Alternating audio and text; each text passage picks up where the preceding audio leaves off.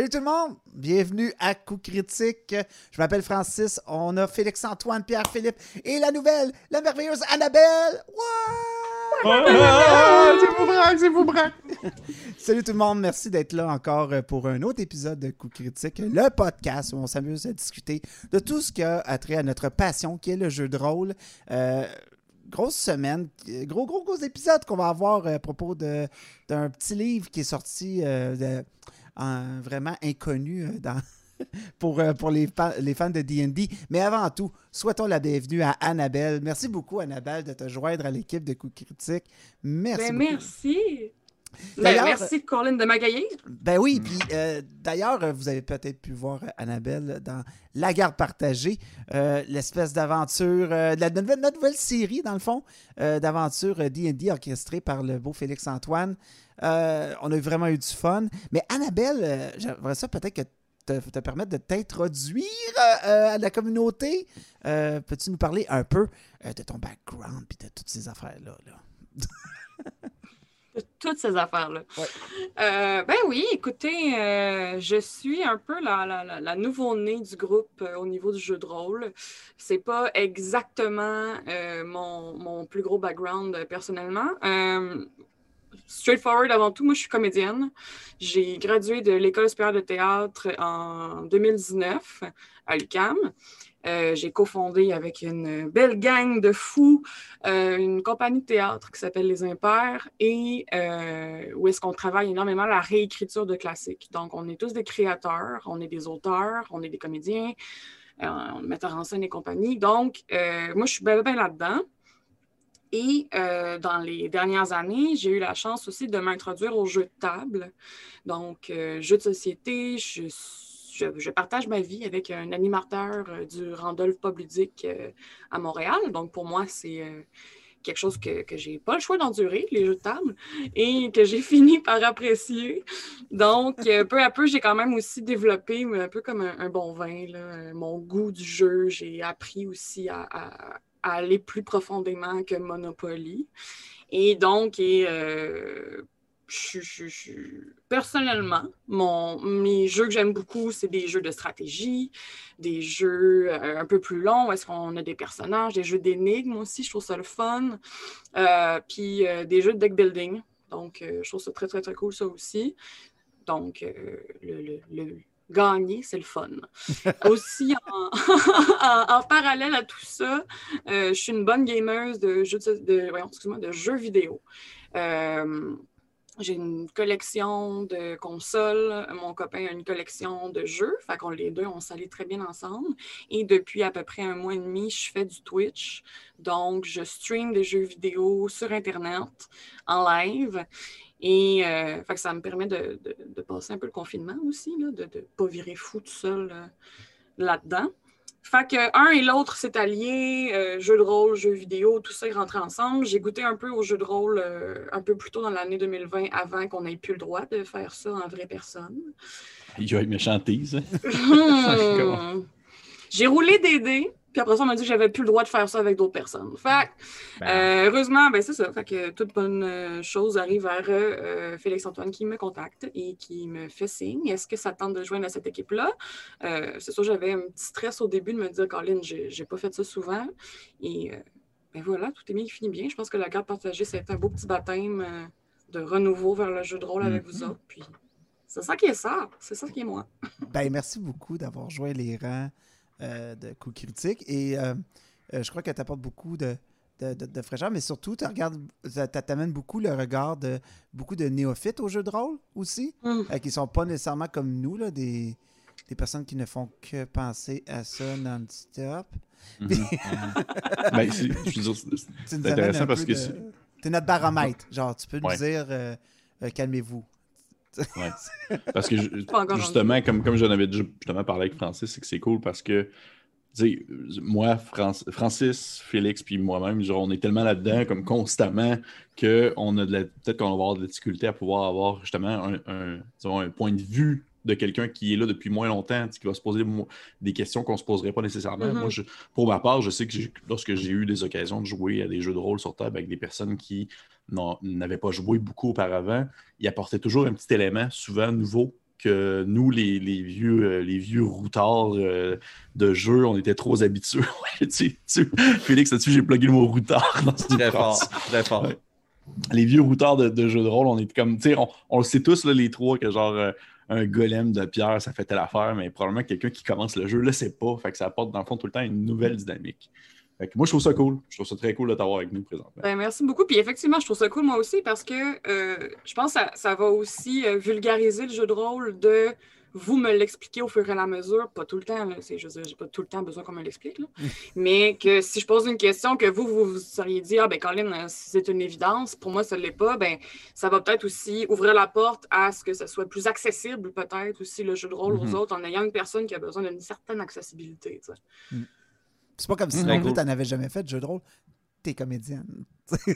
Ouais, non, mais j'ai joué des rôles. Ouais, c'est ça. mais c'est pas exactement la même chose. c'est. C'est plus, tu sais, au niveau des, des- des règles établies, d'un fonctionnement, de ben oui, c'est une évidence que c'est un D6 à ce moment-là, puis c'est un D12 à Tu sais, je veux dire, perso, à chaque fois, j'aime ça qu'on me le rappelle, puis comme on a eu l'expérience avec euh, Félix-Antoine pendant la, la garde partagée, tu as été super smooth avec ça. Je pense que ça a passé comme du beurre qu'à ce moment-là, il fallait que tu me le dises, mais c'était pas non plus comme là, Nabelle, tu vas prendre ton D12 puis tu vas le rouler.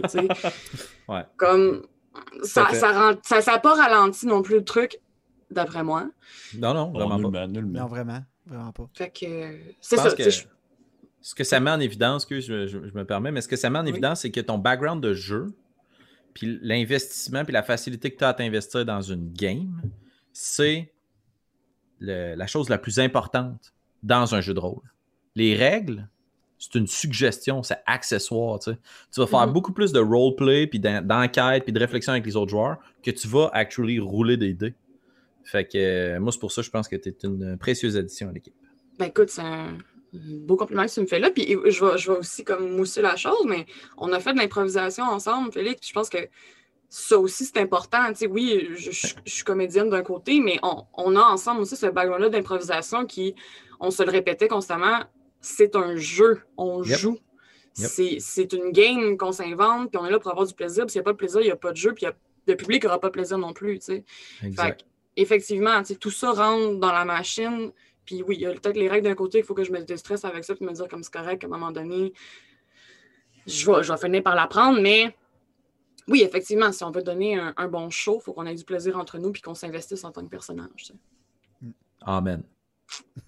Ben, en parlant de règles, on va, avoir le temps d'en parler peut-être un petit peu aujourd'hui avec le nouveau livre. Mais avant, euh, on va parler un, un petit segment actualité, un tout petit, un tout petit minuscule, euh, parce qu'on veut pas trop passer de temps là-dessus parce que c'est c'est poche comme nouvelle. Euh, Félix Antoine, tu veux-tu nous parler de ça? Ben écoutez, euh, je veux juste que vous soyez euh, conscients que je, je- je n'ai pas la berlue, je ne me répète pas à partir de notre dernier podcast, mais Wizard of the Coast se fait poursuivre. C'est ça. C'est une tradition mensuelle maintenant d'avoir une nouvelle poursuite. Euh, J'entrerai pas trop dans les détails parce que je veux pas perdre les gens dans comme qui a fait quoi. Puis pour l'instant, c'est encore nébuleux. Mais les grandes lignes, c'est que Gale Force 9 poursuit Wizard of the Coast pour majori- majoritairement trois choses. Bris de contrat, euh, bris qui implique euh, justement un manque de bonne foi, puis euh, tout ce qui a rapport à des déclarations pour différentes injonctions qui ne semblent pas avoir été respectées de part et d'autre.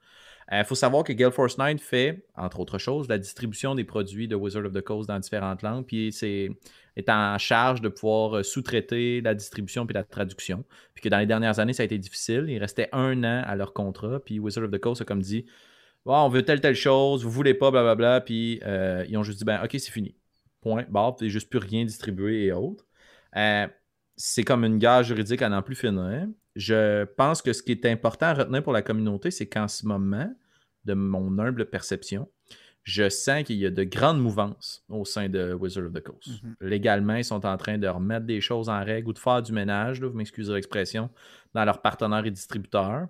Puis peut-être que c'est ma double vie d'entrepreneur qui me fait avoir cette espèce de réflexion-là, mais ça veut soit dire que des grandes choses s'en viennent ou qu'il y a une espèce de nouvelle stratégie de protectionniste qui rentre en place. Fait que on va se croiser les doigts, Ouais. puis on va utiliser tous nos euh, lock points dans l'espoir que ça se résoute bien, mais euh, Super. ça brasse. Oui. Le, le premier feeling quand j'ai vu ça, surtout à la suite, à la, à la première poursuite qu'on a entendu parler, c'est que je sens euh, un espèce de mouvement de centralisation de la part de Wizard of the Coast. Ouais. J'ai l'impression qu'on essaie de ramener beaucoup de choses dans le même bateau maintenant. Euh, avec les plateformes numériques comme D&D Beyond, qui sont des qui prennent des grosses, grosses parts de maintenant la machine, puis où cette plateforme-là s'en va euh, dans l'offre de, des produits qui sont en manque un peu partout, comme en français. là, le, le nombre de fois qu'on se fait écrire par semaine, comme quoi c'est poche qu'il n'y ait pas plus de D&D en français d'accessible. tu sais. Est-ce qu'on va on arrive avec une nouvelle stratégie pour justement remédier au problème ou ça va être un problème encore plus récurrent parce qu'on centralise puis qu'on prend plus. On s'en fout un peu? Euh, ça va être à voir, mais la première chose, le premier feeling que j'ai, c'est OK, il y a trop d'acteurs hors de- du bureau Wizard of the Coast à Seattle. On veut que tout soit in-house. Autant Ouais. pour l'écriture, la conception de Mhm. produits, euh, le développement de projets. Euh, La traduction. Ouais, la Mhm. traduction. Moi, je, ben, je- pense la même chose que toi, Francis. Je pense que c'est une question de centralisation. Je pense qu'ils vont vouloir s'occuper de leur propre traduction plutôt que de devoir faire ça euh, ailleurs. Mais là, Félix, j'ai-tu bien compris? Tu m'as dit qu'il leur restait un an de contrat à Gale Force 9. Ben, c'est ce que j'ai lu, en tout cas, dans les différentes. euh, puis là, ça dépend peut-être de la chronologie où les articles ont été rédigés. Là. Mais euh, la distribution sous licence euh, qui devait se terminer le 31 décembre 2021 devrait se terminer plus tôt, soit le 31 décembre 2020. Il me semble- hey, t'as- je suis comme surpris un peu parce qu'en même temps, ça fait pas. Ça fait pas longtemps qu'ils ont la licence pour la traduction en français parce qu'avant, c'était Black Book, 2017. c'était Ouais. Black Book Edition qui s'en occupait. Mais Puis, sous euh, licence de Gale Force 9, de ce que j'en ai compris. Bref, s'il y a des spécialistes de la distribution puis de la traduction, n'hésitez pas à nous écrire en commentaire, puis ça va nous faire un plaisir de- d'en discuter avec vous puis de Ouais. percer les mystères de tout ça. Euh, c'est comme un nouveau dossier chaud, puis c'est un. En tout cas, je veux pas trop m'étendre là-dessus, mais je trouve que c'est un peu ce qui est poche en termes de communauté autour de ce produit-là. C'est que quand ce genre de litige-là se produit, tu te rends compte, on vit pas dans un monde de licorne, mais tu te rends compte que c'est de la business. Oui, c'est de la, grosse business. tu sais, C'est Ouais. des, des droits de reproduction, des droits de revente, des droits d'utilisation, certains produits qui doivent rencontrer des standards ou pas, centraliser, mettre du monde à pied, des partenaires, Mhm. des fournisseurs. Nous, c'est un jeu, eux autres, c'est une business. Ouais, Je veux dire, ça.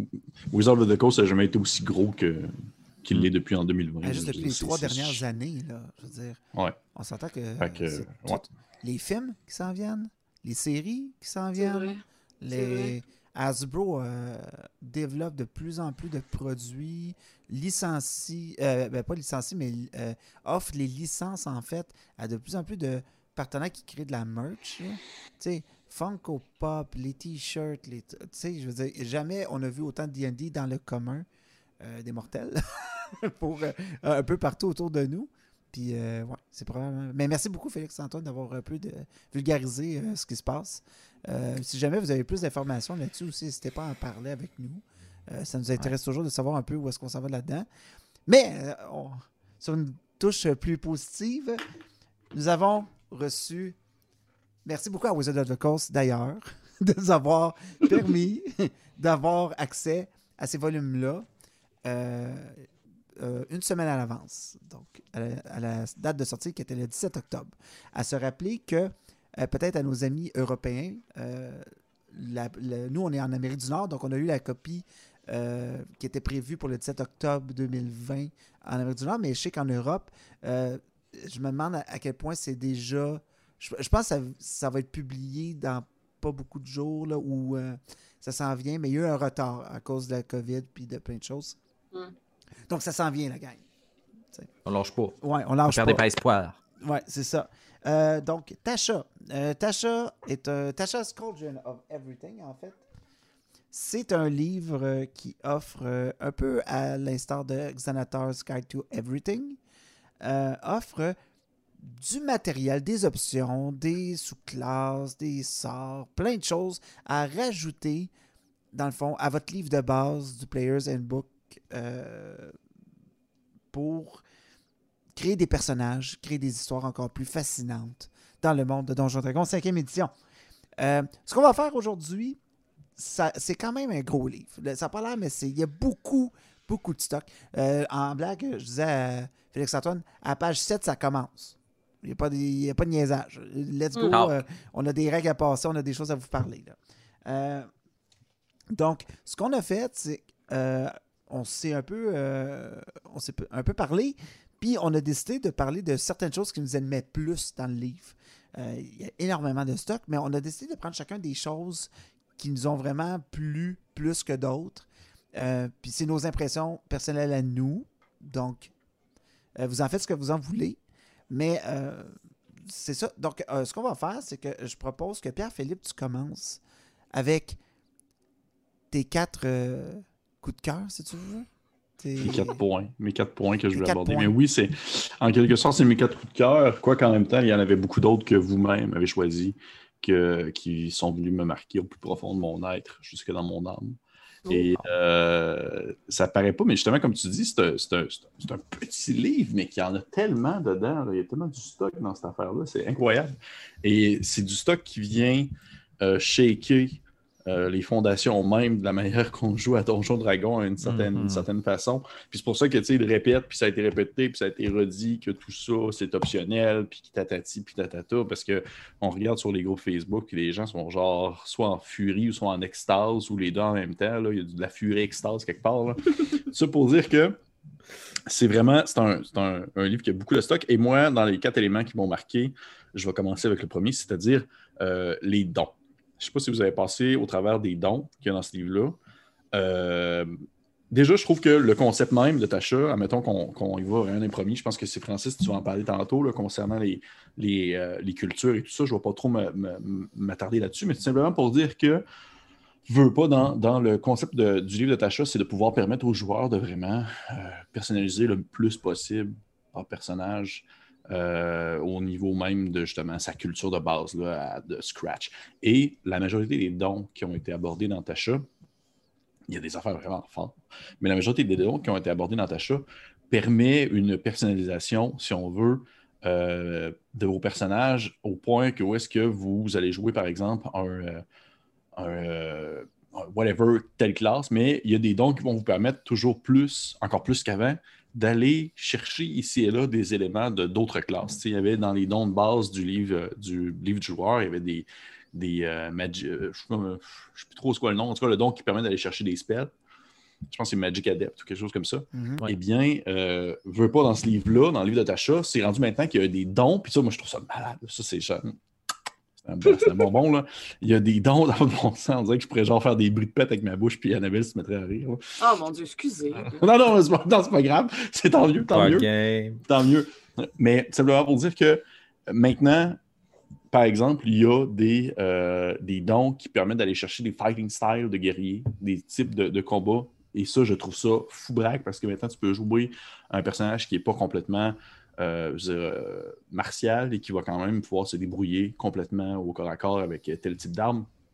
Et même, il y a autant il va y avoir des dons qui vont euh, favoriser justement des styles de combat, autant qu'il va y avoir des dons qui vont favoriser le style d'arme que tu veux utiliser. Mettons que tu veux être vraiment quelqu'un qui est un expert avec les armes, on va dire, euh, contondantes. Ben, il y a un don qui est vraiment spécifique à ça et qui fait en sorte que, genre, toi, quand tu vas te battre avec une arme contondante, ça va vraiment être différent que quelqu'un d'autre. Et la, personne qui va être, exemple, spécialisée dans une arme qui va être piercing, qui va pouvoir percer, ne va pas faire les mêmes effets que quelqu'un qui va être spécialisé dans une arme contondante. Et ça, c'est vraiment, je trouve ça vraiment beau. Je trouve vraiment que ça apporte un beau plus. Ça, ça me fait triper bien raide. Puis je vais en venir plus tard parce que ça, touche aussi d'autres éléments de mon, mon top 4, mais je ne veux pas trop m'attarder euh, sur les dons parce que je me rends compte déjà que je parle vraiment beaucoup puis j'ai juste un truc de 4 de passer. On se croirait dans un discutant entre les dés. Ouais, c'est ça, quasiment. hein. quasiment, quasiment. Je pourrais, je pourrais- le pire, c'est que j'ai pensé, je pense que je, vais faire un discussion entre les dés sur d'autres éléments de ta chat qui Ben vont oui, comme marquer ben parce oui. que j'ai aimé Bonne ça. idée. Ben oui. Euh, ça pour dire, finalement, pour finir sur les dons, il y a plein d'autres dons qui permettent justement d'aller chercher des petits éléments à gauche et à droite qui sont souvent spécifiques à l'autre classe, mais il y a aussi des dons qui vont euh, intégrer vraiment l'aspect, euh, on va dire, euh, psy, les, les psioniques qui ont euh, en quelque sorte euh, fait leur apparition euh, dans, la dans le, dans le livre de Tacha, Euh, genre des dons qui permettent de faire de la télépathie ou de la télékinésie. C'est un peu leur manière de dire que les psioniques sont de retour, même s'il n'y a pas de classe psionique comme à la 3.5. Finalement, deuxième élément, ça je pense que ça va être plus court, ça va être plus court pour les deux. Je vais commencer avec, euh, dans le fond, mais euh, dans les classes qui m'ont marqué, il y en a beaucoup, je, je pense que j'aurais pu faire un, un discours sur chacune d'entre elles, sauf que je vais, me, je vais rester spécifique à deux précisément. Je vais commencer avec les prêtres, les clerics. Euh, les clerics m'ont marqué. Pourquoi? Ça va être plutôt court, ça, vous allez comprendre. Je trouve présentement que les prêtres, all around, c'est la classe la moins poche dans D&D en termes de sous-classes. Je trouve que toutes leurs sous-classes sont bonnes, à un Mm. point. sont toutes efficaces, à un point. Euh, je- je- le- les sous-classes Natasha m'ont pas nécessairement flabbergasté, sauf qu'ils sont toutes vraiment efficaces. Et en prenant ces sous-classes-là, plus les sous-classes dans l'Exanator, plus les sous-classes dans le livre de base, euh, je trouve que le prêtre est all-around la classe la plus mieux balancée en termes de, de- de stats, en termes de possibilités. Et ce que je trouve vraiment plaisant avec ça, c'est qu'il peut avoir un, un pool de joueurs de 5 ou 6 prêtres, puis ils pourraient tous être vraiment super différents. Ouais. Puis avoir genre un tank, un healer, un support, un. C'est c'est vraiment là. Les prêtres, c'est vraiment. Ça, ça torche maintenant. Ouais. Ça a toujours torché, mais ça torche encore plus. Simplement pour dire qu'ils n'ont pas de points faibles. C'est vraiment, je trouve que c'est la classe qui a été la mieux balancée. Et euh, c'est une classe que j'apprécie aussi beaucoup, mais c'est, ça fait partie de mes éléments forts de ce livre-là. Troisième chose, euh, le fighter. Le fighter, j'ai toujours aimé le fighter, sauf que je, trouvais toujours qu'il manquait un peu l'affaire. Puis il y avait des, des- il manquait, je trouve qu'il manquait quelques fighting styles, euh, quelques petits éléments qui faisaient en sorte que une petite saveur qui manquait. Et dans Tasha, il y a, euh, ils ont rajouté beaucoup de fighting style que j'ai trouvé euh, vraiment cool. Se battre à main nue, finalement, tu peux jouer un pugiliste maintenant si tu veux. Euh, tu pourrais, un, genre, il y avait une classe de prestige de ça à 3.5 qui permettait en fait pour le guerrier de comme être une espèce de, protecteur ou un, un genre de bodyguard, puis tu pouvais t'interposer pour, dans le fond, bloquer des, des attaques. Et bien maintenant, il y a un fighting style qui est ça, c'est comme un defender, c'est quelqu'un qui va comme genre bloquer des coups qui va vouloir attaquer, exemple ton allié. Et ça, je trouve ça vraiment. C'est c'est fou raide dans la tête. Et euh, en plus de ça, tous les dons que j'ai mentionnés tout à l'heure, en lien avec, par exemple, euh, les spécialités, admettons que vous voudriez vous battre avec une arme euh, tranchante, coupante ou perçante ou contondante, ça apporte vraiment, dans le fond, son- sa petite saveur de plus si vous êtes un guerrier. Et les sous-classes de guerriers qui ont été présentées, que- qui est le, le Rune Knight, l'espèce de, de guerrier qui se bat avec des runes, c'est vraiment bon, c'est vraiment cool. Puis ça, ça, ça apporte vraiment une saveur très. euh, le guerrier qui utilise des objets ou qui utilise plutôt des, tu sais, des, des éléments magiques sans faire de la magie, en Ouais. fait. Ouais. C'est surtout ça que je trouve vraiment, cool. C'est vraiment une réponse au Edge Knight. C'est ceux qui ne Ouais. voulaient pas être imbués de magie, mais qui voulaient être un guerrier avec un peu de magie. Je trouve que Mais ça que c'est pas- plus à ouais. ça. Et finalement, le- le- l'espèce de Psy Warrior, qui est comme justement un genre de psy psionique qui va se battre euh, autant au corps à corps qu'utiliser ses capacités euh, extrasensorielles. Et ça aussi, je trouve que ça, l'a, euh, ça apporte sa belle saveur au guerrier, qui est selon moi aussi une des classes maintenant les plus le fun à jouer, vu les possibilités qui sont engendrées. Et finalement, mon quatrième point. Pfff, je être essoufflé. Respect, Pépé, va. C'est. Il est énervé, il est énervé. nice. c'est les, les, euh, les spells de summons. Je ne sais pas s'il y avait quelqu'un, je ne me rappelle plus, je, je, je vais juste vé- vérifier rapidement. Est-ce qu'il y avait quelqu'un qui allait parler du Ranger? Je pense que non. hein. Non. Ok, Non. Mais tu sais, ultimement, le Ranger, je ne vais pas vraiment rester abordé sur le Ranger longtemps. C'est simplement pour dire qu'ils ont- rendu le Beastmaster vraiment plus intéressant Ben avec oui. les bêtes. Ah et oui. maintenant, dans les spells, il y a une quantité. Et ça, là, pour le reste aussi, ça en vient quand même avec le point de la personnalisation, si on veut, d'un personnage et de ses capacités, de qu'est-ce qu'il va faire comme magie. C'est les spells de summon qui sont maintenant euh, vraiment, on va dire que c'est comme un bloc. Quand vous voulez faire un, spell de summon, que vous voulez summoner, euh, appeler euh, un élémental, un ange, un animal, une bête, peu importe, ça va venir avec un bloc générique. Et lorsque vous le faites, vous choisissez dans le fond des éléments que vous incorporez dans le bloc, qui fait en sorte que euh, à chaque fois que vous allez faire, dans le fond, le même spell, ça peut être une créature différente qui va apparaître, qui va avoir quand même des capacités différentes, mais qui est quand même encadrée selon des règles, qui fait en sorte que c'est pas n'importe quoi, puis que vous faites pas n'importe quoi non plus. Et juste ça, ça, je trouve que vraiment, c'est aussi un, c'est un très bel ajout. Ça donne le goût de jouer quelqu'un qui, qui va pousser vers là. Et ça apporte justement cette espèce de. Il y a, un- petit, y a un petit moment dans le livre où est-ce qu'il en parle, c'est de personnaliser aussi le concept des spells, dans le sens que, on voit l'image, il y a une image dans le livre, une image vraiment drôle d'un gars qui lance un, un missile magique, sauf que le missile magique, c'est genre des poules, genre, qui se mettent à voler. c'est juste pour montrer que, genre, il y a une manière de personnaliser, si on veut, les sorts, et je trouve que les sorts de summon se permettent vraiment de faire ça avec justement ces blocs génériques-là, mais qui apportent aussi leur bonus et qui sont de plus en plus forts à mesure qu'on monte des niveaux, comme quand on caste un sort d'un niveau supérieur. Euh, et c'est tout. Ça complète mes quatre points. J'ai, Yeah. euh, je, vais, je vais mettre ma tête sur papier et euh. C'est Ouais. sûr et certain que je me fais un bonhomme qui pitch des poules. là.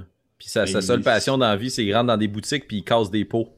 Il des ramasse pots, des rubis. il pige des Ouais, poules je vais ce le faire avant toi, par exemple. Ah, Je ok, correct. Too fast. Puis, ce qui est drôle, c'est. euh, euh, ça, c'est un thème, je pense que vous allez voir dans, dans ce qu'on va parler de Tasha. C'est qu'il y a beaucoup de simplification, mais pratique et surtout balancée dans le livre. Mais il y a aussi beaucoup de de- d'exploration sur des thèmes.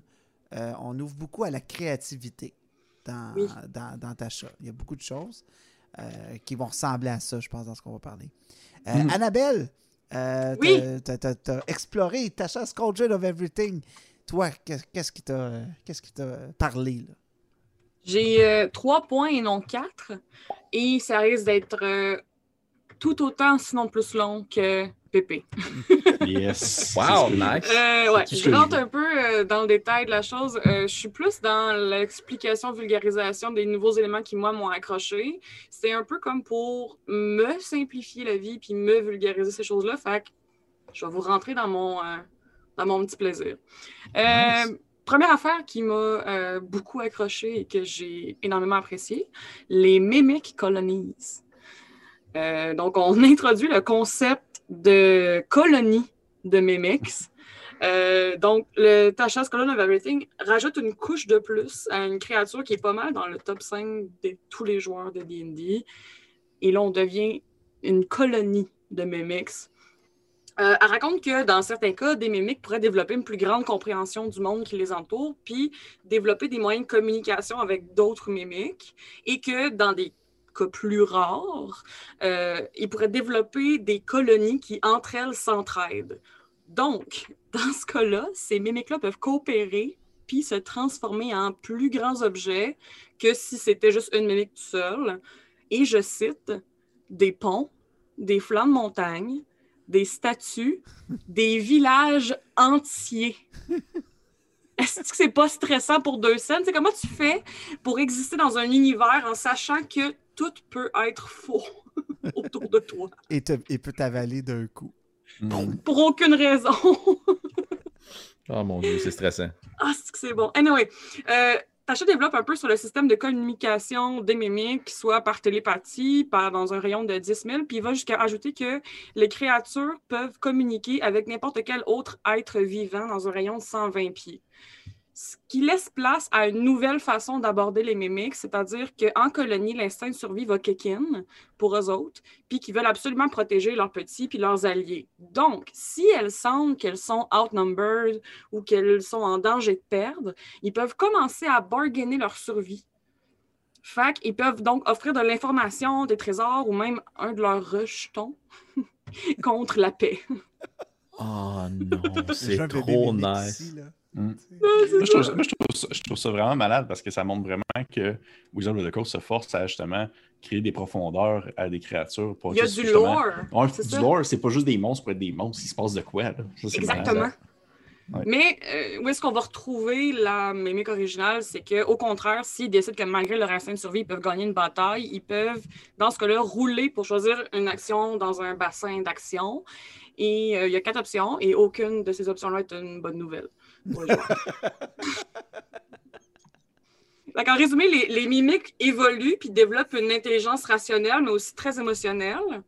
Puis ça laisse place à beaucoup, beaucoup de, créativité pour, de créativité pardon, pour les DM. Ça laisse une grosse paranoïa pour les joueurs. Puis des batailles qui sont peut-être un petit peu plus fair aussi pour les joueurs. C'était Cool. ça, mon point, pour Cool. les mimiques Oh colonies. Ça, c'est un de trois. Êtes-vous prêts pour le reste? Ben oui. je suis prêt. Ah, continue, s'il te plaît. OK. Euh, deuxième point qui m'a euh, accroché beaucoup, puis que je trouvais intéressant, euh, surtout au départ, j'étais comme Ah, c'est cool esthétiquement, qu'est-ce que ça peut rajouter à l'histoire? C'est les Magical Tattoos qui sont officiellement introduits dans D&D avec une vraie charte de rareté. Euh, fait qu'on spécifie pour le plaisir du lore que les magical tattoos sont faits par des aiguilles magiques et de l'encre magique et qu'ils peuvent être aussi, euh, ils peuvent autant être des modifications physiques, soit mettons une scarification, une imitation de tâches de naissance, euh, d'écailles ou de quoi que ce soit, ou des créations artistiques, genre des dessins.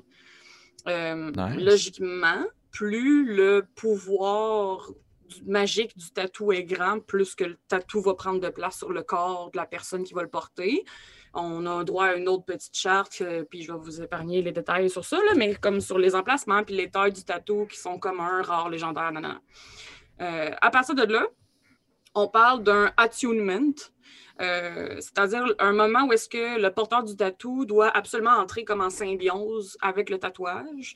Puis euh, l'aiguille et l'encre magique, les deux vont entrer dans le corps du personnage, font partie intégrante du tatouage. Puis si l'attunement se perd, ben euh, l'encre disparaît, puis l'aiguille retourne dans l'inventaire, puis il n'y a plus de tatou. Wow! Ouais. Ça, c'est quand même intense. C'est vraiment intéressant. Euh, on 18 ensuite les tatous en neuf types d'objets magiques. Je ne passerai pas au travers des neuf. On va être là encore demain si je fais ça. J'en ai choisi quatre. OK? OK, cool. Euh, rapido. Euh, le premier, Absorbing Tattoo. Euh, very rare. Very, ouais, very rare. Il est d'une couleur précise. Je vais y revenir. Pendant que l'aventurier porte le tatou, il y a une résistance de dommages en lien avec la couleur du tatou, qui va être Nice. prédéterminée par le DM, soit au hasard ou euh, en roulant un dé ou en peu importe. Il y a une charte, encore une fois. Très cool. Donc, quand l'aventurier prend un dommage de son type, vert, acide, bleu, c'est froid, rouge, le feu, bref, il y a un tableau, là, je l'ai dit. Euh, il peut prendre son reaction pour obtenir une immunité contre le type de dommage, puis retrouver un nombre de hit points égal à la moitié du dommage qu'aurait causé l'attaque initiale. Pardon? Yup. Holy cow, c'est vraiment fort. C'est vraiment fort. Ouais, Mais tu sais, c'est lui, il est, bon. il est very rare. Ouais, ça doit coûter cher. Ça doit coûter cher ou C'est ça doit être difficile à trouver. Exactement. Il n'y a pas des Euh, early pour les fans de Critical Role. Il n'y a pas des early à tous les coins de rue. Non? Ouais, c'est ça, exact. Ils se promènent sur un bateau, ils sont comme Ah, je vous tatoue. Un petit tattoo shop sur le coin. Non, non. Euh, deuxième, on a Barrier Tattoo. La rareté est variée. Euh, bah, bah, bah, symbolise une image précise puis est faite avec une encre métallique. Pourquoi? Parce que si l'aventurier ne porte pas d'armure, le tatou lui donne un armor class en lien avec la rareté du dit tatou. J'ai-tu besoin de vous dire qu'il y a un autre tableau? Euh, la beauté de la chose, c'est que le tatou se transforme en armure, même si le joueur porte un bouclier, parce que le bouclier ne compte pas comme une armure. Oh mon dieu, Seigneur, ça aussi, c'est fort. Ah, Going full barbarian. Euh, mon tatou, c'est c'est une plate. Ah, non. Sors le gros cash. le, le- le cauchemar des DM. Là. Ouais, Ouais, mais c'est ça, je me dis, man, pauvre, pauvre DM, ça me fait déjà chier, je le sens. Ah ouais. Numéro Ah, 3. Malade. Ben, Euh, Calling Grasp. Uncommon se fait avec une aiguille spéciale. Ah oui, ils se font toutes avec une aiguille spéciale magique rare. là. Je ne le dirai pas à chaque fois. Euh, la forme du tatou est en fait plein de lignes qui se croisent. Je pense qu'il ne voulait pas dire tribal, mais en fait, c'est un tatou tribal. Nice. Euh, je pense que c'est mon préf. Pendant que l'aventurier porte le tatou, il peut choisir une de ses actions pour créer des tentacules d'encre qui vont attraper un ennemi invisible, euh, un ennemi visible, pardon, à 15 pieds. Ah, c'est La comme, euh, créature. Ah, vas-y. c'est comme Sai dans Naruto. C'est ça? C'est exactement ça. ça? c'est des grosses tentacules qui partent du tatou. Et là, la créature va rouler pour savoir si il ou elle peut s'enfuir, puis sinon, il mange une claque de 3 d 6. 3 des 6, quand même. Non négligeable. Je fais juste vous dire que mon prochain personnage, c'est un pugiliste. Puis je fais un tatou tribal d'en face, puis c'est un hommage à Mike Tyson. C'est sûr. mais- C'est Ah, sûr, sûr, Euh, sûr. Puis, euh, puis il pitch des poules. Personne ne va m'accepter à sa table. Des tentacules et des poules. J'ai vraiment Ouais, hâte de voir voilà. ça. Mhm, Classique. Euh, dernier tatou pour la run. Illumin- Illuminator's Tattoo. Lui est commun, euh, doit être fait avec une aiguille spéciale. Bon, la forme du tatou doit être une belle écriture, une calligraphie, une phrase, un poème, une image qui représente ou symbolise la lecture. Carpe diem. Parce que. Ouais, Carpe diem avec une plume qui s'envole, qui se transforme en pissenlit. Parce que l'aventurier qu'il porte peut à tout moment utiliser son doigt pour s'en servir comme crayon magique. C'est tout. C'est pas vrai. Euh, Ok, j'étais- genre comme, c'est juste- c'est le fun, tu sais, c'est juste le fun. Non, non, c'est pas vrai. Non, mais c'est C'est bon. c'est un des moins euh, euh, au pied de la gang, là, mais il est vraiment, je trouve, je le trouve intéressant. Euh, comme action, le personnage peut poser son doigt sur une feuille de papier vierge écrire une surprise, dire le nom d'une créature et à ce moment-là, le message devient invisible pour tout le monde sauf lui et la créature qui a dit le nom pendant 24 heures. Ok, On se c'est des nice. petites notes sur Billboard. Ouais, il y a, il y a des, il y a comme des possibilités RP quand même.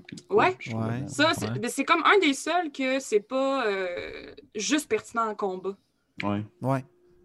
Ah, Très c'est cool. fun. Fait que c'est ça. C'était mes, euh, mes quatre tatous euh, qui, qui, qui m'avaient bien fait euh, réagir. Et finalement, mon dernier point, parce que euh, j'ai pas fini. Euh, je suis allée euh, fouiner dans les sous-classes de druides, Mhm. parce que j'aime beaucoup cette classe. Et donc, euh, on apprend qu'en entrant au level 2, les druides obtiennent le Druid Circle, puis ils ont accès à des sous-classes qui sont plutôt surprenantes, puis qui viennent ajouter du lore vraiment intéressant. Donc, je garde ma préférée pour la fin. Pas que la première m'intéresse pas du tout, mais bon, un petit peu moins. Euh, euh, première sous-classe, c'est le Circle of Stars. Donc, votre beau druide pourrait dès demain devenir astrologue ou astronome, dépendamment de ce que vous préférez. Euh, cette sous-classe de druides tire leur pouvoir à des étoiles et du cosmos. Ils ont un immense savoir des astres, les galaxies, étudient les changements apportés au monde grâce à l'univers et l'espace. Et ils ont un genre de QG qui répertorie toutes leurs recherches. On spécifie que le QG pourrait avoir une forme de cristaux, de pyramides, de souterrains, euh, de temples souterrains, en fait, et que celui-ci les protégerait en cas d'éventuelle fin du monde. Donc, ça ressemble beaucoup à une secte. Et c'est euh, vraiment. c'est vraiment une secte. C'est l'enfer. Euh, les druides qui adhèrent à cette sous-catégorie-là, ils ont accès à une carte du ciel détaillée qu'ils peuvent continuer d'annoter, puis troquer leur beast form pour un story form qui les rend super lumineux avec des allures de constellation, soit un archer, un calice ou un dragon, et obtenir une attaque en lien avec la constellation choisie. Cool. C'est Shit. beau. Ouais, puis euh, visuellement aussi, c'est super intéressant de voir comme l'espèce d'être lumineux avec un dessin un peu euh, très linéaire. Je je trouve ça cool. Tu te transformes en constellation. C'est juste badass. Ouais, puis ça, ça dégage la vraie lumière aussi. Fait que tu pourrais juste comme carrément transformer dans cet élément-là dans un endroit très noir, pas avoir besoin de torche. Puis Shine bright Te like a diamond. exactement. C'est Francis Rihanna. Euh, Deuxième euh, sous-classe, euh, Circle of Wildfire. Mhm. Si ne faire qu'un avec la nature et la protéger à tout prix vous semble compliqué et pas assez intéressant, euh, why not décider de prendre la sous-classe Wildfire puis sacrer le feu de temps en temps? Hein? Effectivement. Euh, les druides qui adhèrent à la sous-catégorie acceptent que de temps en temps, la destruction est parfois la, euh, la solution. Et les sorts sont plutôt straightforward, puis ils sont pas mal tout en lien avec une créature primale que tu peux invoquer et qui semble être euh, faite de flammes, de forêts en flammes, donc beaucoup de branches qui s'entrecroisent. Ce qui était illustré dans le livre, c'était un loup, mais j'imagine que n'importe quelle créature primale en feu t'accompagne et t'es très amical. Fait qu'à partir de ce moment-là, dans la sous-classe, les sorts qui s'en suivent sont toujours en lien avec cette créature-là qui devient de plus en plus puissante. Très cool. très cool. Oui, Ouais. ça, mais ça c'est cool. C'était une, euh, une classe de prestige à la troisième édition. J'avais hâte de voir si elle allait repopper Ah, dans le, con- le concept de la destruction par le feu puis la, renaissance. Mm. C'est très bien. Oui, parce que l'idée préconçue des druides, c'est qu'ils protègent la nature puis qu'il ne faut pas que tu ça. t'arraches un brin d'herbe, alors que c'est pas ça. Les druides tirent leur énergie de la nature, mais la nature, c'est plus que juste des fleurs qui poussent, c'est tout Exact. ce qui fait que l'écosystème fonctionne. Puis, euh, ouais, c'est cool d'avoir des sous-classes un peu plus euh, edgy, destructrices, puis euh, comme ça, parce que ça fait partie de la vie. là. Et qui reste encore très respectueuse de la nature parce que logiquement, les feux de forêt, ça fait partie dans la vie, pardon, du cycle d'une forêt. Ça a besoin de pogner en feu pour se régénérer. tu sais. Donc, On prend peu de Californie. knowledge. Ouais, c'est c'est ça. ça. je- tant qu'à en parler, euh, on, on va aller au dernier, à la dernière sous-classe, pardon, qui est le Circle of Spores. Ah oui, tellement. Qui est venu me chercher à une place que je pourrais vous- pas vous décrire. C'est peut-être le fait que je sois autant fan de Studio Ghibli, les films de, que- de la nature, les, spirits of the nature qui sont à la fois morts et vivants. Bref, euh, cette sous-classe-là est ma préférée, autant par son esthétique, parce que les images étaient vraiment, vraiment belles, que son lore en tant que tel. Euh, les druides de cette sous-classe-là vont voir la beauté dans la décomposition puis la mort, puis voient la vie et la mort comme un grand servicieux. Euh, je fais moins de jokes avec lui parce que je l'aime beaucoup.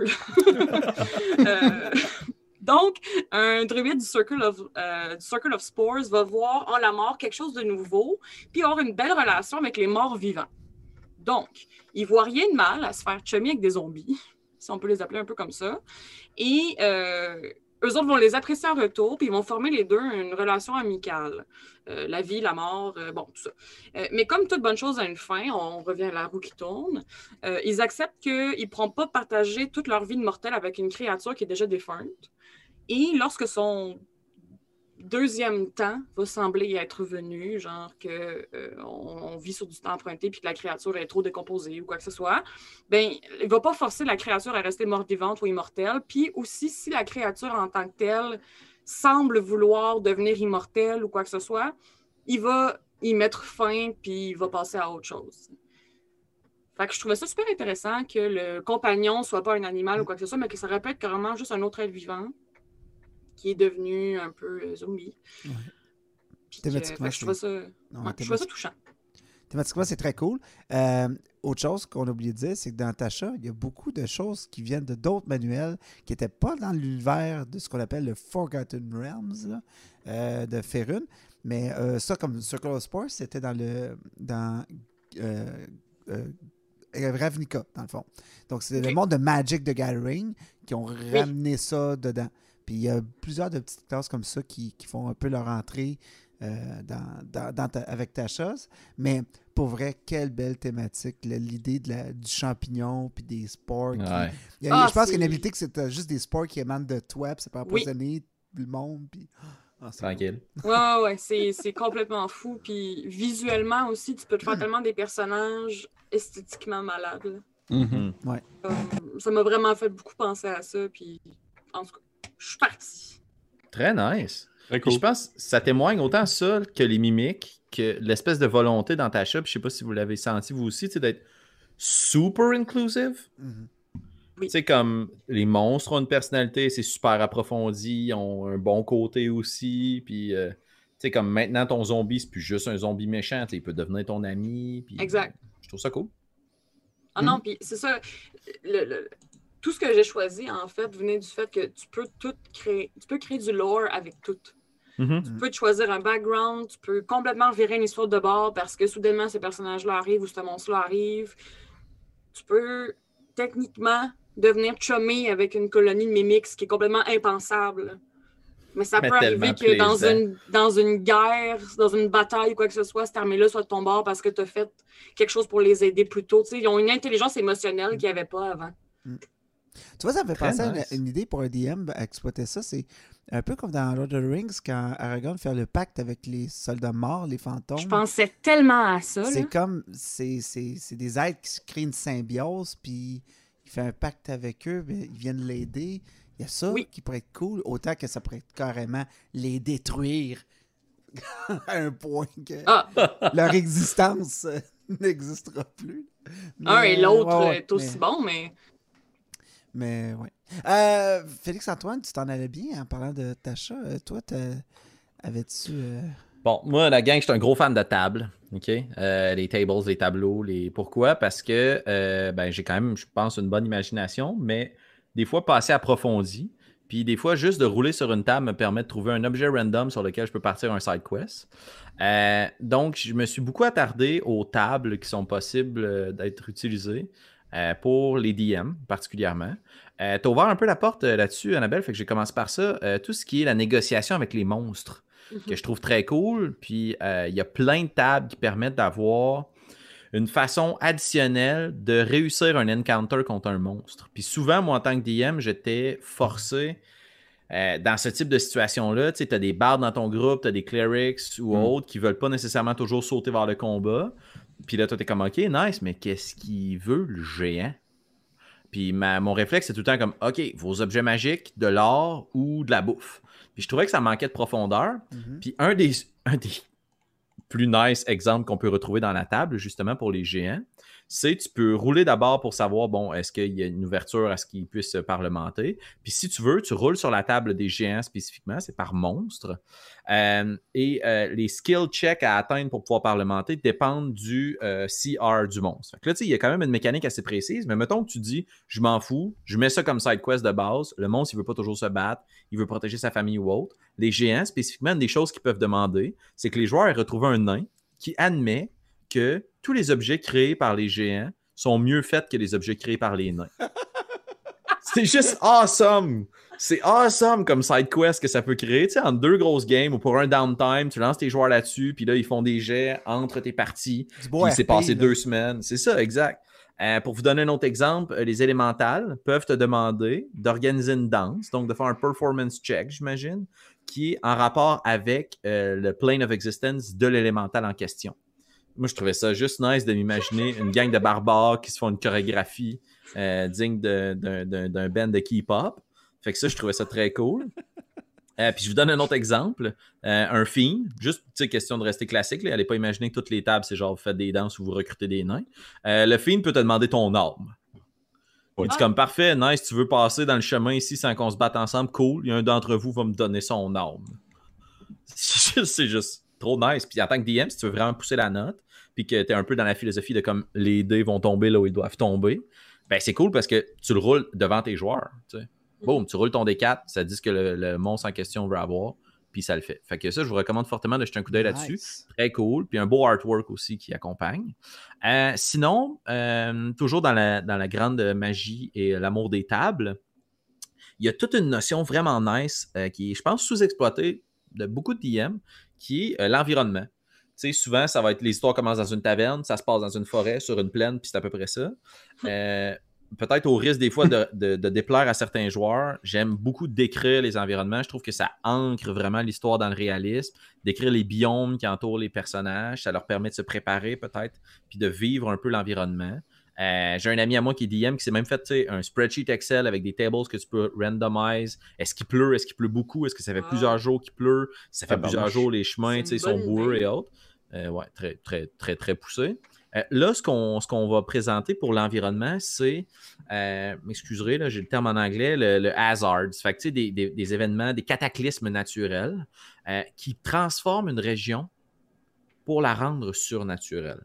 Puis là, là, moi, ce que j'ai trouvé le plus nice de cette section-là du livre, c'est que tu choisis, par exemple, tu dis, OK, ben, ça va être, il y, y, a un des exemples que j'ai devant moi, c'est le lieu devient hanté. Tu vas dans une stratégie horreur, Pépé, je te, je te salue.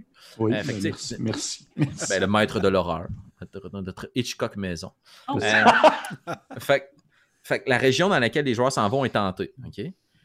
Mais pas juste genre hanté puis il y a des fantômes tout le temps. Non, tu peux déclencher. Il y a des conséquences que tu roules sur la table avec un dessin qui sont propres au setting, qui se déclenchent lorsqu'un joueur pose une action. Donc, par exemple, pour la, la thématique de la hantise, si un de tes personnages devient euh, frightened, donc apeuré, tu roules un dessin sur la table, puis il y a une conséquence qui se produit. Comme par exemple, hmm. la température baisse de 10 degrés pour les 6 prochaines heures. Hmm. Pour un des 6 prochaines heures. Puis si il devient, qui fait tellement froid qu'il y a de la glace qui se forme, la glace est formée dans des patterns sinistres. Puis là, boum, tu es capable de venir exploiter comme la conséquence de cet environnement-là. C'est pas juste comme il fait fret, rouler des dégâts de cold. Il y a tout le roleplay qui l'accompagne. Je trouvais ça tellement nice d'utiliser l'environnement puis les biomes à cet avantage. Et il y en a de toutes sortes. ok? Ça peut être comme béni des dieux, hanté. Il y en a même, c'est des infestations. C'est nice. Là. Tu peux rouler des infestations. Puis quand il se passe quelque chose, genre il écrase un insecte, tu roules un dé, puis il y a un gigantesque papillon qui arrive au-dessus de tout le monde, puis il vous jette de la poudre. Puis tout le monde est charme par les monstres. C'est vraiment, vraiment nice. Euh, J'enchaîne. Annabelle t'a parlé aussi des mimics. Ça fait partie d'une grande section du livre qui sont les phénomènes magiques. Mm-hmm. Euh, qui, je trouve, euh, Pépé t'en parle dans ton euh, prochain Discuter entre les deux, disponible dès maintenant pour nos backers sur Patreon. Mais dans ta session zéro, de pouvoir mettre des hypothèses puis des prémices de base que tu construis avec les joueurs puis qui influencent la quête un des exemples que tu utilises sans rien spoiler, c'est des espèces de petits euh, fruits là, euh, qui peuvent empoisonner les gens, puis comme pourquoi ils sont mm-hmm. ramassés là, etc. Bon, on peut utiliser les phénomènes magiques de la même façon. je prends juste l'exemple des, des mimics. Euh, pourquoi? Pourquoi les mimics ont commencé à, à se coloniser entre eux? Mhm. Puis euh, qu'est-ce que ça a comme impact chez les personnages? Puis est-ce qu'il y a une ville qui a été en alliance avec les Mimics puis qui leur ont laissé une partie de la ville? Pourquoi? Qu'est-ce que ça a comme influence? Encore une fois, ce que je trouve que ça donne comme outil au DM, c'est autre chose que des forêts, des montagnes et des déserts. Ouais. Ton Oui. univers, ta- ta- ton, ton monde, il est vivant. Euh, fait qu'il y a plein de phénomènes qui peuvent se passer, des tempêtes euh, magiques, euh, name it, là, il y en a un puis un autre. Encore une fois, avec des tables. Puis moi, ben, j'aime bien les tables. Fait que j'étais j'étais bien content en tant que DM. Euh, la dernière chose, je sors de mon amour pour les tableaux et je m'en vais sur quelque chose que vous avez exploité, euh, Pierre-Philippe et Francis, dans Dragon of Ice Spire Peak. Et Merci. bravo. de- Hey, tu l'as bien dit. Thank you, thank you. Faut prendre son sinon il y a, y y plein de S qui se ramassent là-dedans. Vous avez Ouais. Dragons of Ice Spire Peak. Ça. C'est le même que je dis. Ben, C'est correct. C'est yeah. plus speak. Ouais, c'est comme les CHHLD. Euh, OK, c'est les sidekicks, les compagnons. Euh, bon, je me permets juste minimum de plug pour mettre du contexte. En ce moment, sur H2D, moi, je roule des aventures avec juste un joueur. Puis souvent, la, la dynamique difficile que je trouve, c'est que le joueur est souvent laissé à l'abandon puis il est tout seul. Puis j'avais tendance à prendre les stat blocks d'un monstre puis de juste dire il devient l'allié du joueur en question. C'est cool, mais ça a ses limitations. Un, parce que ça scale pas. Je veux dire, ça ne levelera pas avec le joueur. Puis deux, ça peut pas être assez agréable pour qu'un joueur moins expérimenté s'initie à Donjon Dragon en jouant Mm. genre une panthère. Puis là, ce qu'ils ont mis euh, la table dans Dragon of Ice Spire Peak, c'est d'avoir des sidekicks euh, qui ont justement cette notion de pouvoir gagner des niveaux, mais aussi d'avoir suffisamment de complexité pour être presque un personnage joueur, mais plus facile à se mettre en bouche. Euh, trois petites choses que j'ai trouvées intéressantes. Un, les euh, sidekicks, donc c'est- partenaires, traduction libre, partenaires de côté, ou coup de pied côté. On va- Euh, compagnons. OK, nice, thanks. Merci tout le monde de m'éduquer. Euh, les compagnons peuvent être dans l'une des trois classes, soit expert, soit spellcaster, ou soit guerrier. Puis, il y a même des, des différences que tu peux appliquer dans chacune de ces sous-classes-là. Mhm. Fait que ça permet une bonne personnalisation plutôt que d'avoir juste le NPC qui est comme je suis un tavernier. Non, avant ton tavernier, il y avait une expertise, c'est un serrurier. Good, tu l'amènes un peu plus roguish. Euh, puis chacun de ces classes-là, de ces archétypes, permet justement d'appuyer tes joueurs de différentes façons puis de venir balancer ton personnage principal. Fait que ça, je trouve ça vraiment très cool. Euh, il gagne des niveaux aussi, puis ses points de vie gagnent, euh, grimpent en même temps que tes personnages. Fait qu'il peut vraiment suivre tes personnages pour un bon moment. On s'imagine un groupe d'aventuriers chevaliers qui ont tous le même background chevalier, ben, ils pourraient tous partager le même écuyer qui gagne des niveaux avec eux. Euh, fait que ça, c'est très cool. Et euh, une chose que j'avais peut-être moins compris comme subtilité, si jamais vous voulez vous lancer là-dedans, c'est que les sidekicks, les compagnons, peuvent se faire à partir de n'importe quel monstre qui a un stat block de challenge rating, une demi. Puis après ça, tu le fais scaler. Fait que tu sais, il donnait l'exemple d'un loup, d'un ballywog, d'un kobold, d'un kenku. C'est pas obligé d'être juste des humains dans des tavernes. Ouais. Fait que moi, j'ai trouvé ça vraiment nice. Par contre, je me permets euh, une première euh, critique. Hey man, come on. Oh. Ouais, non, non, je je suis un gars de même. Euh, je trouve qu'il amène cette notion-là de personnage, euh, compagnon, pour comme venir combler les lacunes d'une game ou permettre à des joueurs d'avoir des partenaires de jeu ou pour faire des initiations avec un personnage. Mais honnêtement, c'est quand même compliqué. Ils sont quand même complexes, les sidekicks. Fait que, tu sais, moi, je me dis, tant qu'à faire, mettons que tu veux initier quelqu'un, mon Dieu, un personnage, puis appuie-le dans ses premiers tours de jeu. Puis ma crainte aussi, c'était, je me dis, je joue actuellement une quête avec des joueurs niveau 15, puis les tours de combat sont assez longs, comme dans Critical Role. Rajoute des sidekicks là-dedans par personnage, là.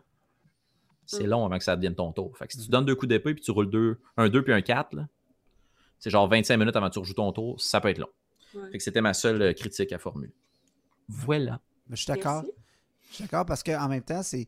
c'est euh, j'en- J'entendais euh, des gens chez, euh, chez Wizard of the Coast qui parlaient justement de cette mécanique-là. Puis ils disaient est-ce qu'un joueur peut utiliser ça pour s'initier Peut-être pour une ou deux games, quelqu'un de passage, quelqu'un qui. Euh, hey, ça m'intéresse, D&D, je veux jouer avec vous autres, les, la gang. euh, ça, ça fonctionne comment Tu lui donnes un sidekick, ça se résume à un stat block, puis c'est ça que tu Bading, peux bading. Mais euh, à la limite de, de commencer avec un sidekick, mais de le développer rapidement dans une fiche de personnage complète, ça vaut la peine parce que sinon, c'est ça. Ça. euh, Tu manques les petites subtilités, mais tu as la complexité pareille d'en face. Fait que c'est comme. hein? Voilà. Mm. Euh, C'était mes quatre euh, points intéressants. Puis comme tout, vous tous, j'ai trippé sur ce livre-là. j'ai essayé de sortir des highlights. Mais merci voilà. beaucoup. Et toi, euh, Francis, tu n'as pas encore parlé. Quels sont tes points forts? Ah, ben écoute, il y en a tellement. Moi, je vais plus vers peut-être ce qui a créé le plus de mouvement dans les discussions au sujet du livre. Euh, ça commence assez directement, puis euh, euh, il y a une petite note au début où on dit, on rappelle très, très fortement que c'est à la discrétion du DM que ces choses-là peuvent être appliquées ou non. Mhm. Donc, DM, respectez-vous, faites-vous confiance. Si vous n'aimez pas ça, vous avez le droit de dire non, OK? Euh, mais euh, la première chose qu'on va parler, c'est ce qu'on appelle la nouvelle création de personnages. Oh yeah. Donc, euh, puis euh, on en discutait un peu avant. Tasha Squadron of Everything, il n'y a pas grand-chose qu'on n'a pas vu déjà dans un Unearthed Arcana, dans les espèces Exact. de publications que Wizard of the Coast a sorti. Ils en ont sorti tellement, là. Puis c'est pas pour rien, c'est parce qu'il était en train d'écrire un livre comme ça. Puis ça, ça retrouve que beaucoup de ce qu'on a déjà vu se retrouve maintenant dans ce livre-là, où ça vient d'une autre source, d'un autre manuel. Puis ils ont juste décidé de le mettre dans ce livre-là pour que ce soit tout à raccord. Euh, donc, la création de personnages. Ce que Wizard of the Coast voulait faire, c'est offrir une manière aux gens de créer vraiment le personnage qu'ils veulent. C'est comme ça que c'est écrit. Euh, vous êtes euh, un, demi-elfe tiefling, mettons. Donc, mais il n'y a pas ça là-dedans. Euh, ben, mais on vous permet de le créer avec un système qui vous permet de répartir des habilités, euh, des, euh, des- une règle de score que vous pouvez appliquer, des, des bonus. En tout cas, il y a toute une mécanique là-dessus qui, qui vous permet vraiment de créer, à la limite, un monstre joueur ou avec certains Mhm. paramètres. Ouais. ou euh, juste de pouvoir dire je, euh, je suis un je suis un nain, OK, mais je ne suis pas nécessairement le plus le meilleur avec sa constitution, mais je suis le plus fort et le plus intelligent. Donc, OK, je peux déplacer mes statistiques qui sont normalement attitrées à ces races-là, qu'on essaie tra- tranquillement d'éliminer comme terme, puis de les appliquer Ouais. dans les statistiques qui, qui nous intéressent. Euh, donc, euh, pour ça, je trouve ça vraiment intéressant. Parce que l'idée, c'est de créer vraiment quelque chose que les gens vont vouloir jouer sur plusieurs heures de temps. Donc, ça, on leur permet déjà de partir du bon pied, puis de donner de la flexibilité au DM pour faire OK, mais là, je sais pas comment faire, mais il y a comme des bons indices là-dedans pour faire ça. fait. Puis ça, ça envoie sur plusieurs bonnes pistes aussi. Fait que, euh, je résume vraiment brièvement, mais c'est ça pas mal, la nouvelle création de personnages. Il y a- je pense que ça couvre, c'est couvert sur deux pages environ. Ça donne plusieurs options de ce qu'on peut faire, euh, puis de, règles autour de ça. Ensuite, il y a l'espèce de mécanique qu'on appelle les optional class features, donc les, les, euh, les habilités optionnelles de classe. Donc, si vous, votre cléric, quand il atteint tel niveau, normalement, il y avait une aptitude qui, qui est liée avec la classe cléric, on offre des choix pour remplacer ça. Puis, je trouve ça intéressant pour des gens qui jouent à D&D depuis des années, ou même peut-être depuis 2014, quand la cinquième édition est sortie, puis que le cléric Ouais. a toujours eu la même progression, à part pour le domaine, a toujours eu la même progression, mais là, on leur permet de jouer un peu quelque chose d'autre. Un autre genre de cléric qui a telle ou telle habilité, tel, tel truc. Puis ça, je- pour vrai, je trouve ça cool. Puis ça vient aussi réparer des choses. Ça- Ouais. On offre des options de classe qui permettent de faire Ah, mais ça, c'était pas optimal, puis là, c'est poche parce que là, ce niveau-là, il est rendu poche parce qu'il faut que j'attende deux autres niveaux pour avoir quelque chose de cool. Mais non, on vous a- non, vous pouvez choisir. Puis ces options-là sont, euh, peuvent être choisies la plupart du temps quand on atteint le niveau 4 ou des niveaux où on permet d'ajuster les scores de niveau ou d'avoir un fait. don ou un feat. Ouais. Fait que dans la, la progression de vos personnages, ces moments-là sont utilisés de la même manière qu'ils auraient été utilisés de toute façon. euh, au, au terme de remaniement, puis de bonus, puis de trucs, mais on permet de corriger des tirs. OK. Puis il y a même euh, euh, des règles intéressantes sur mon cléric, mettons, il change de dieu. Ouais, c'est cool ça. Qu'est-ce qui se passe? Comment je fais ça? Ben, il y a une règle, ben, il y a une explication de comment procéder avec vos joueurs là-dessus. Euh, c'est un livre autant pour les joueurs que pour les DM aussi en, pa- en passant. Il y a vraiment beaucoup de stock. Un autre élément du livre que moi j'ai vraiment trouvé intéressant, c'est ce qu'on appelle. Il y, a, il y a carrément un chapitre là-dessus, c'est le chapitre 2. Ça s'appelle les Group Patrons. Donc, Mm. moi, je trouve que c'est un outil vraiment intéressant pour les DM et surtout pour la motivation d'aventurier, la, la motivation de joueur. Parce que souvent, on a des quêtes d'initiation de, puis on sent que c'est des gens qui sont un peu perdus dans ce monde qui est Donjon Dragon et que la seule moyen de, vivre, c'est de tuer des monstres, puis ramasser de l'argent, puis survivre. Alors que Group Patrons apporte une espèce de structure à cette vie-là. Et ce que c'est en fait, c'est qu'on propose aux aventuriers de joindre, par exemple, euh, une guilde, une organisation, euh, un mécène ou euh, pas carrément un patron mm-hmm. qui va orienter les aventuriers vers des pistes, vers leur aventure ou des buts, des choses en retour de faveur. Donc, il y a vraiment une description dans le livre de OK, c'est le fun d'être dans une organisation de criminels, mais qu'est-ce que ça me donne, moi, comme aventurier, de rester mhm. dans cette organisation de criminels-là? Fait que là, ça fait autant des réductions sur des achats de, matériel, ça peut être la découverte d'informations intéressantes, ça peut être des quêtes qui, peuvent se débloquer. Il y a plein de pistes de solutions là-dedans qui, moi, je trouve vraiment intéressantes. Surtout si on veut installer une espèce de, de sentiment de devoir euh, dans, dans, les quêtes. Puis un bon exemple là-dedans, je pense, c'est pour ceux qui sont familiers avec justement la série Critical Role, euh, le Cobalt Soul, cette espèce de, grande mhm. euh, organisation de gens qui sont pour le savoir, puis qui ont des gens qui sont qui sont membres de cette organisation-là ou pas, ben, ils ont quand même une vocation d'aller fouiller puis d'aller chercher l'information. Puis ça, ça leur donne des avantages au niveau de leur réputation puis de tout ça. C'est un peu ça, les group patrons. Puis euh, je pense que c'est quelque chose qui, qui méritait d'être bien structuré puis qui est bien offert là-dedans.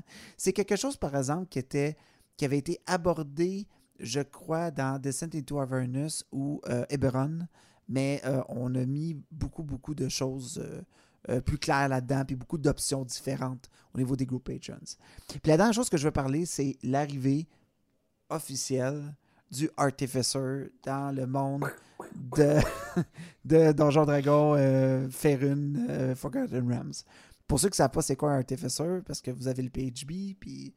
Euh, Artificer, c'est un c'est moitié un spellcaster, moitié un guerrier, si on veut. C'est quelqu'un qui se sert de son intelligence, donc une nouvelle classe qui peut se servir prédominamment de son intelligence, comparé à toutes les autres qui se servent du charisme pour faire de la magie c'est une classe qui, fait la conception d'invention, la conception d'objets qui va lui permettre de canaliser puis d'utiliser cette magie-là qu'il y a autour de lui.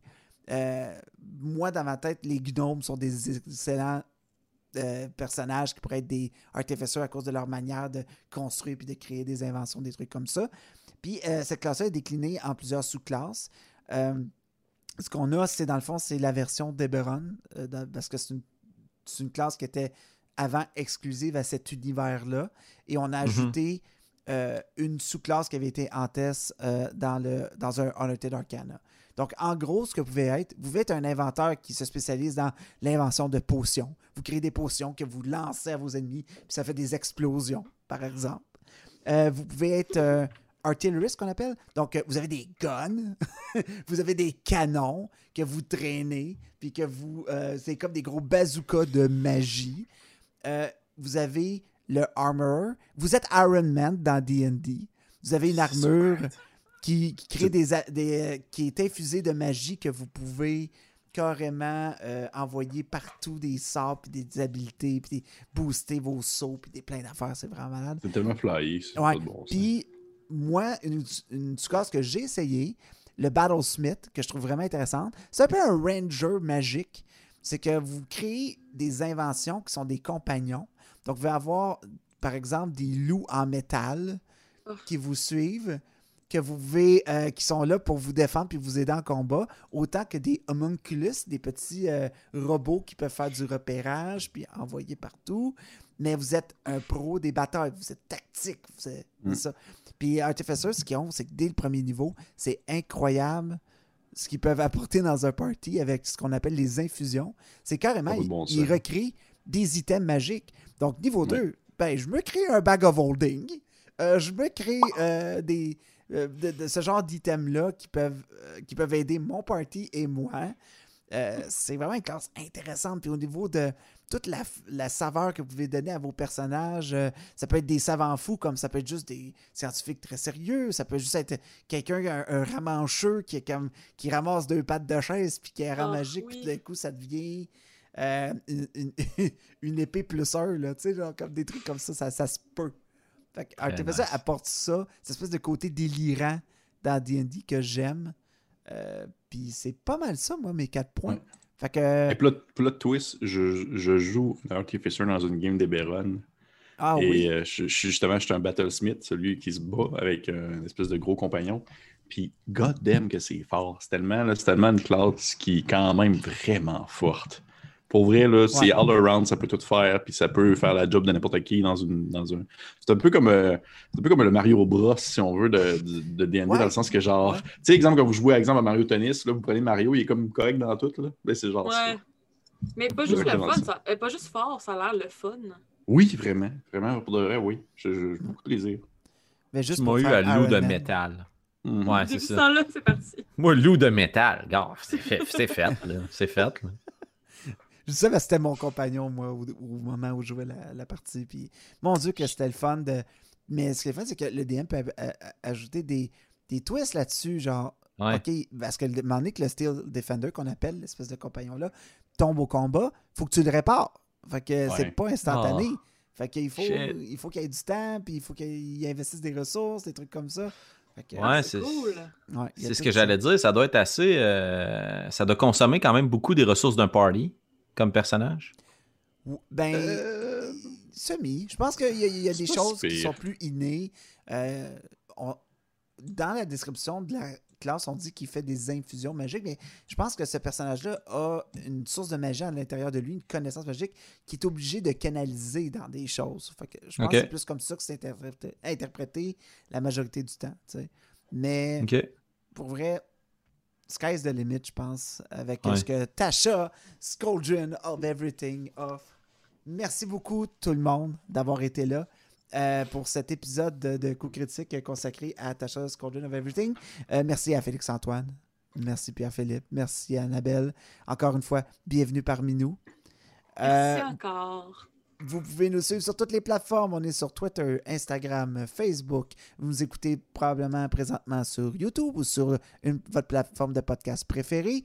Euh, nous avons un Patreon, donc vous pouvez chercher Coup Critique sur Patreon euh, pour euh, Mhm. la modique somme de 3 par mois. Vous devenez un aventurier Coup Critique et vous avez accès à toutes nos vidéos d'avance. Donc, si vous écoutez ça en ce moment que vous êtes membre Patreon, vous voyez déjà notre critique avant tout le monde de notre communauté. Wow. Euh, Et on vous dit merci. Oui, merci beaucoup à la communauté d'ailleurs d'être toujours là au rendez-vous. Merci beaucoup. Vous Oui, vraiment. On a bien Cool. du fun à délirer avec vous sur le jeu de rôle. Sur ce, à la prochaine tout le monde. Ciao.